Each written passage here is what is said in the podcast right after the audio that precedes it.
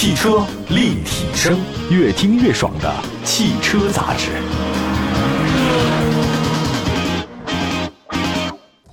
各位好，欢迎大家收听，这里是汽车立体声，往后所在听节目的好朋友们。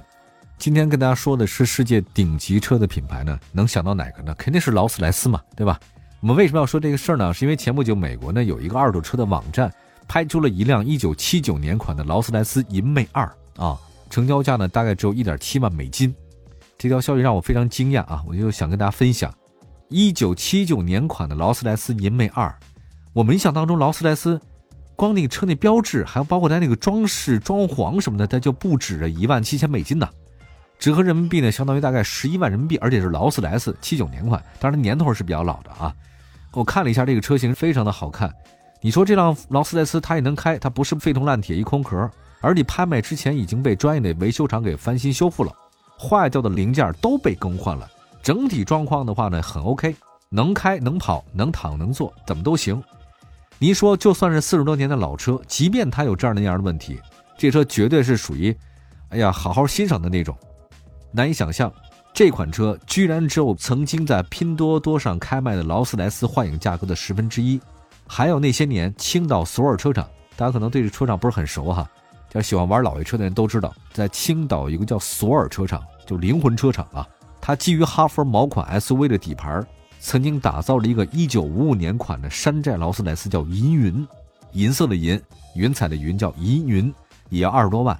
就山寨版的还是这么多钱，正牌劳斯莱斯修的好好的银魅二，你看才十一万块钱，十一万能买什么车？卡罗拉您差不多，朗逸、思域也就这个价格左右，情何以堪？就这事儿呢，对于咱们中国车主来看，包括像我一样，都觉得天方夜谭。但是对于国外许多拍卖网站，这事儿还真的屡有发生。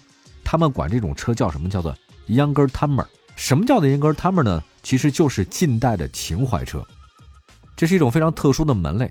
比如说国外，他把一些怎么修都修不好的车呢，叫做柠檬车，叫 Lemon，因为柠檬是酸的，怎么都不甜，哈哈，你加多少糖都没用，所以怎么修不好的车叫柠檬。那国外呢，将一些这个近代情怀车呢，叫做 Younger Timer。一般是指呢，一九八零年到一九九零年代的车，这些车呢比老爷车年轻，但比新车呢还老，中间地带。国外的很多专业的拍卖行，他拍卖老车的，他有 Younger Timer 的这种专场。比如说大名鼎鼎的苏富比啊，这个大家都知道，苏富比拍出过一辆和一点七万美元劳斯莱斯银魅二同年代同款的劳斯莱斯，就那色儿不太一样，落锤价多少钱？落锤价也就是两万两千四百二十五欧元。人民币十八万就能买到一个劳斯莱斯啊！呃，据了解啊，这个大家呢有心人统计一下，发现英格尔他们时期的劳斯莱斯呢都不是很贵，还是在二零一八年或者一九年春天啊，一辆一九九零年款的劳斯莱斯银次，在一场拍卖会上四万五千美金就可以了。一九九零年，九零后这车也不是很老，约合人民币呢是三十万。你说贵还是不贵？人民币肯定是不贵啊！而且在一些收藏家看来的话呢。就这点钱能买下这款车，一九九零年劳斯莱斯呢是非常超值开心的，因为这款车叫劳斯莱斯银次，是防弹改装版，而且它曾经是谁的座驾？是戴安娜王妃的座驾。这款车呢是戴安娜王妃呢在美国访问时期的座驾被拍卖了啊，人民币才三十万就买到了，车门跟铰链都进行了特别的加固，而且是加装的这种强悍的钢板，防弹玻璃没问题。原厂玻璃呢换成了叫聚碳酸酯 PC 板，而且采用是博世燃油喷射系统的6.75升 V8 发动机，匹配通用公司的 Turbo 400三速自动变速箱，并且匹配了自适应悬挂系统。车内装有两台无线车载电话，副驾驶手套箱里面有一整套双通无线的通信系统，一台手持麦克风。开这车在路上，你能体会到当年戴安娜王妃坐这车的感觉。而且这车呢，根据英国王室的规定啊，采用了特别绿色真皮中控台和绿色的羊毛地毯，它那脚垫儿都不是脚垫儿，完全是绿色的地毯。资料显示呢，拍卖者呢是芝加哥老爷车公司，他们在2007年买下这款戴安娜王妃的车之后呢，给它上了牌照。十二年里面，这车一共只开了三千公里，再加上之前开的公里数，这辆劳斯莱斯啊，包括戴安娜王妃在美国访问期间，一共开的里程只有九万八千公里。这车有完整的验车报告，后轴密封处有轻微渗油，气门室盖呢有轻微渗油，里程表和燃油表呢有维修记录啊，是不是调过表啊？这个空调系统呢在零八年经过翻修，除此以外没有任何的事故记录。丹娜王妃呢，在一九九零年十月四号到五号乘坐这辆车在华盛顿待了两天，参加了一场芭蕾舞晚会和一场关爱艾滋病儿童的公益活动。那当时呢，有个名患儿呢也想坐坐戴妃这辆劳斯莱斯啊，他欣然同意了，还抱着这孩子。那这个种种的往事啊。都被跟随当时的摄影师记录下来，各种资料呢是非常的多。比如说有张照片，就是他抱着一个黑人小朋友呢，在车里面开门出来那一刻啊，其实就从这劳斯莱斯车里出来这一刻。你想想看，三十万人民币就能拿下有这么纪念意义的劳斯莱斯，估计啊，如今的拥有者啊，他做梦都会笑啊啊！这个确实是还是很酷的一件事。其实这些年呢，和英国王室密切接触的英格尔他们的劳斯莱斯呢，被特别便宜的卖掉的还真不少。大概在几个月之前吧。英国银石拍卖行呢举办过一场线上拍卖会，拍出了一辆曾经属伊丽莎白女王唯一的亲妹妹斯诺登伯爵夫人玛格丽特公主1980年款的劳斯莱斯银梅二，落锤价呢是4万9500英镑。那这辆车呢好像比丹娜王妃还要贵，是为什么呢？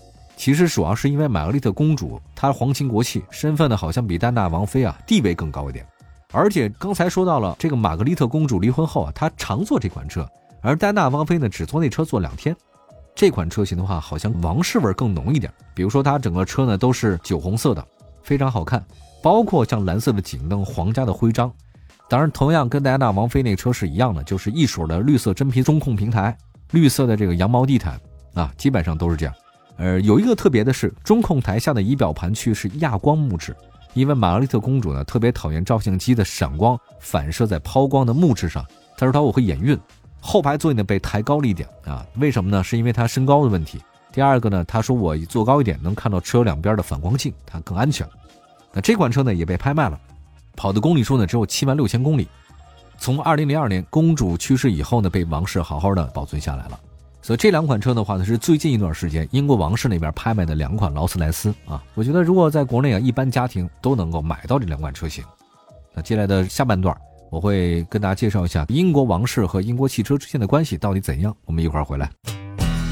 汽车立体声，回到节目当中，刚才说到了前段时间拍卖的两款跟英国王室有关的劳斯莱斯，价格不是很贵啊，一个是三十万，一个四十万左右，甚至还有更便宜的劳斯莱斯。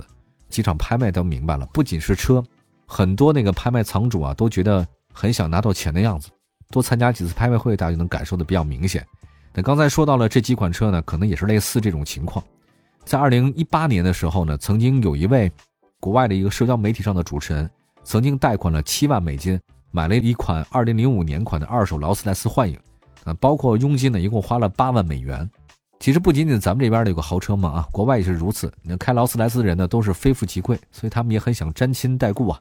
但结果不久之后呢，他发现他买了零五年款的劳斯莱斯幻影啊，喜忧参半。大问题没有，小问题一堆。比如说仪表盘上啊，这有一直显示空气悬架错误代码，就跟你的微信朋友圈里面老有那小红点，老想把它点开看看。卫星导航系统常出问题，发动机罩左右两侧装饰件都腐蚀了，车轮上的镀铬件不见了，车轮表面有划痕，后保险杠有划痕，雨刷不好使，CD 播放器有错误代码，后门的遮阳伞已经完全没了。你买这个车也许不太贵啊，但是你今后你要想把这车用起来。好好的使用的话呢，还是有问题。毕竟保养这种车型实在是太贵了，一般的修理厂不敢接这个活很多豪车都是如此啊！大家呢要想想看，汽车是用来使用的，而不是用来供起来的。它毕竟是你个交通工具。刚才说到了都是英国皇室啊跟汽车的一些关系。那大家呢如果感兴趣呢，可以上国外的一些拍卖网站。我的几个好朋友经常是啊，基本上他们每年的几个拍卖季啊，时刻关注的世界几大拍卖公司的情况。不方便去呢，现在网上拍卖也非常正常，天天整宿整宿的跟着。今天说到了英国王室啊，一个公主，一个王妃，他们经常是使用劳斯莱斯的。但实际上，在英国这个王室成员当中啊，不仅劳斯莱斯啊，还有像宾利、罗孚、戴姆勒都有。呃，王室成员的话呢，其实还是很多英国汽车的代言人。从英国国王爱德华七世呢，我们开始聊聊啊。英国国王爱德华七世呢，是第一位为车痴迷的英国君主，所以咱们都得说说他。一八九六年，当年呢，他是威尔士王子，就乘坐自己的轻便自动马车兜风。两年以后呢，他呢跟同是车迷的一位勋爵的庄园里面，亲自驾驶了戴姆勒 E2 HP 这款车型，结果他就想买一辆。当时呢，他就暗下许诺啊，要让汽车成为每个英国绅士的必需品。所以，爱德华七世啊，对汽车的偏爱改变了整个英国人对汽车的态度。那么，至今英国皇家车库里面有珍藏两辆宾利、四辆劳斯莱斯和三辆戴姆勒。就戴姆勒呢，算是英国王室最早开的车型啊。在四辆劳斯莱斯当中啊，一辆幻影是一九七八年这劳斯莱斯公司啊送给英国女王二十五周年纪念的礼物。四辆劳斯莱斯里面最古老的是一九五零年生产的一个幻影。五点七六升的直列八缸，那其他呢是一九八七年的幻影和七十年代早期的幻影五。那这款幻影汽车呢，整个的什么电动开关啊，女王站立的时候可以使用啊，车门车窗的防弹处理啊，并用机枪进行过实战测试，所以呢被誉为所有王室成员当中最有名的一辆车型——劳斯莱斯的幻影。英国女王啊，她这个出席场合里面最常用的并不是劳斯莱斯了，而是宾利。其中一辆宾利是2002年被赠送给女皇，作为她五十周年庆典的礼物。基础上的话呢，两个车都做了各种改造，比如说车内的空间呢显得更大一点，还有传动装置呢被放在底盘底下，不占用任何的空间。据说是什么呢？他把底盘往下压，这样的话在开车门了以后啊，这个女王在走下地面之前，她就能站起来。哎，你如果她是弯着腰再走下来，这个不礼貌。开车门她就直起来往来走，基本上跟地面同高。所以你看到一些这个王室用车比较尊贵的车型啊，它顶都做的特别高，底盘呢会稍低，实际上就为了这些大人物啊，他们在下车之前啊那腰就能直起来，低头哈腰的再出车门，这个很不风雅。另外还有一个英国跟王室有关的车型叫做罗孚 R V E 二，这个是英国品牌的元老，也算是英国的汽车教父啊，它是在英国跟宾利、劳斯莱斯齐名的品牌。罗孚呢，在一九五八年推出了 P 五的豪华车，配备罗孚经典的三点零升的六缸发动机。P 五呢，开始为英国皇室啊，包括像首相成为他们的座驾，女王呢曾经也选它作为自己的私人座驾，所以当时一度罗孚跟劳斯莱斯呢是齐名的。还有一个是英国品牌 MG 啊，但是现在 MG 已经成为咱们国家的车的品牌了，上汽的。二零零二年，在英国女王伊丽莎白二世登基五十周年庆典上，第一百五十万辆 MG 车型 MG TF 被当做礼物送给了女王。那特别珍贵的是呢，这 MG TF 跑车的上方。手工绣制了一个这嵌有二零零二字样的金色王冠，哎，环绕王冠的话呢，一行字儿，这个意思就是说这个是女王的选择啊，金色的王冠啊，大概是这个意思吧。那么在英国呢，拥有跟皇室相关的标志呢，被看作一个品牌的巨大光荣。那这款 MG 的 TF 是为 MG 增添了很多贵族气息。但是现在呢，还有一个，包括全世界的人啊，都在追求环保。伊丽莎白呢，是为了支持环保事业。那说要把自己的宾利改装成只燃烧生物燃料的这个汽车，宾利呢确确实实也给它改了。那今天讲的其实是英国王室啊，跟那个整个汽车的一些史话，也是我想到了，咱们中国呢好像目前还没有二手车拍卖的这个市场，无论是多么有历史价值，或者说有故事的那些经典的这些老爷车们，好像它的命运的话呢，基本上没有办法在路上开车，只能够进行销毁，这个也算是一个小小的遗憾。我们期望着中国的汽车文化能够越来越丰富多彩一点吧。对一些经典的老爷车和有故事的车型，也把它保护起来。我觉得这也算是一个丰富咱们中国汽车文化的一个很有意思的事儿。好吧，感谢大家收听我们今天的汽车立体声。每辆车其实跟每个驾驶员一样，都有属于自己的故事。我们下次节目再聊，拜拜。